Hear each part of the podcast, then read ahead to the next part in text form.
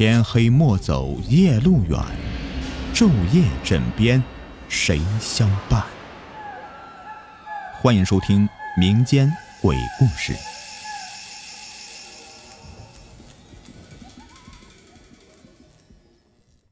Hello，你们好，我是雨田。在小时候呢，我们都住平房，那时候呢，许多邻居都是在吃过晚饭之后呢，坐在家门口的一棵葡萄树下闲聊。但是总是说着说着吧，一些老人家呢就会讲到一些鬼故事，这些故事总是让我们听得入神，记忆深刻。张爷爷呀，就是非常喜欢讲故事，并且是讲的绘声绘色的。有一次啊，他给我们讲了一个鬼故事，说的是自己的亲身经历。张爷爷年轻时啊，有一天和工友们在山上干活，那天的活呢是比较多的。为了完成工作任务，就加班加点的，一直干到晚上九点多钟。水喝完了，肚子也饿得咕咕叫了。他和工友们呢就加紧赶路，好回家吃饭。这平时下山呢，大约要走半小时，虽是现在天黑了，走得慢一点，但也不至于走到十一点了，居然还是没有下山。这附近也看不到有人家。他的同事啊，就问道：“莫不是啊我们遇上鬼挡路了？”张爷爷呢，不是个迷信的人，不相信那些鬼神之说，便笑着说道：“啊，怎么可能呢？哎，是不是啊？我们走错路了？不可能，这条路你我天天走，我闭着眼都知道该怎么走。哎，你看，现在我们走了将近个把小时了吧，还是没有下山呢。”这有些不正常啊！张爷爷的工友分析说道。张爷爷听后啊，没有说话，让工友继续跟他一起走，说是反正是往下走，一定会下山的。走着走着，就看到前方一个小山包上有灯光，原来是一个用白布搭起来的工棚，还能听到有人说话的声音。这工友见到那个工棚之后啊，自己就开始嘀咕起来：“老张呐，我们天天走，你啥时候见过这路上有工棚啊？”张爷爷回答：“呃，可能是今天才搭起来的吧，和我们一样在山上干活的呢。”哎呀，不要胡思乱想了，走吧。走到工棚一看。这里面正有两名中年男子在打牌，桌上摆着一些饭菜和酒瓶。这打牌的人呢，看到张爷爷二人走来，便朝他们打招呼：“师傅，这么晚了才下工吗？”张爷爷笑着说道：“啊，是啊，是啊，今天任务多，做的晚了些。”其中一名男子又问道：“啊，还没有吃饭吧？没事的话，我们这里还有一些饭菜。”还有酒，来吃点吧。今天不吃的话，明天也没用了。张爷爷和工友对视一眼，两人都同意了，便走进工棚里去。看到他们在打牌，张爷爷的工友问：“你们两个打什么牌呢？”一男子回答：“哎呀，两人打什么牌哦？五十 K，只有我们两个人，没办法呀。”工友又问：“啊，对了，这边下山的路怎么走啊？我们两个人好像走错路了，半天还没有下山呢。走到这里就看到你们了。”男子诡异的笑了笑，说道：“嘿嘿，我们也刚来，这天黑了也不知道该怎么走。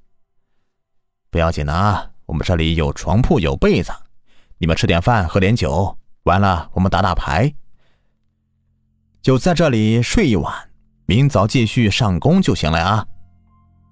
张爷爷和工友实在是饿得不行了，二人先吃了饭，喝了酒。那酒可真烈呀，一下就有些上头了。在那俩男子的强烈邀请下，也参与牌局，玩双扣。张爷爷与工友啊玩对家。哎，不知道为什么，当晚的牌局上。张爷爷和工友的手气啊特别好，每一把牌都很顺，还赢了很多钱。那两名男子呢一直在输钱，但是完全没有心疼钱的意思。于是张爷爷说道：“哎呀，不玩了，不玩了，哎，都快三点了，我们也赢了不少了。咱们赚钱不容易啊，我们退一些给你们吧，早些休息啊，明儿个还要干活呢。”一个男子说道：“哎呦，没得关系的，我们不怕输，你看我们。”带多少钱来？说着，从口袋里面拿出厚厚的一叠钱，在张爷爷眼前甩了甩。而此时呢，张爷爷闻到一股纸被烧过的烟味便问道：“呀，是不是哪里有纸着火了呀？有一股味儿啊！”甩钱的男子一愣神，便将钱呢又放回口袋里，大声说道。哦呦，别说鬼话啊！咱继续打。工友见状呢，便也说起了风凉话了。哎呀，今儿有人要送钱，也没有办法。呃，那继继续来吧。张爷爷二人呢，还是继续赢钱。这打着打着，一看表，快五点钟了。再过一会儿，天就要亮了。正准备提议睡觉呢。那两名男子便先开口说话了：“不打了，不打了，你们两个人手气太好了，睡觉。”于是四人呢都睡在工棚里。张爷爷和工友因为喝了酒又赢了钱，心情是愉快，马上就进入了梦乡。